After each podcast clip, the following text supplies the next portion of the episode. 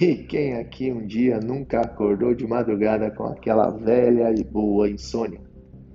Foi assim que eu, Juliano Ferreira, aqui de Curitiba, juntamente com amigos e empresários como o Júlio Amorim, lá do Guarujá, Fernando Eneg, direto de Fortaleza, no Ceará, decidimos então criar o Insônia dos Workaholics.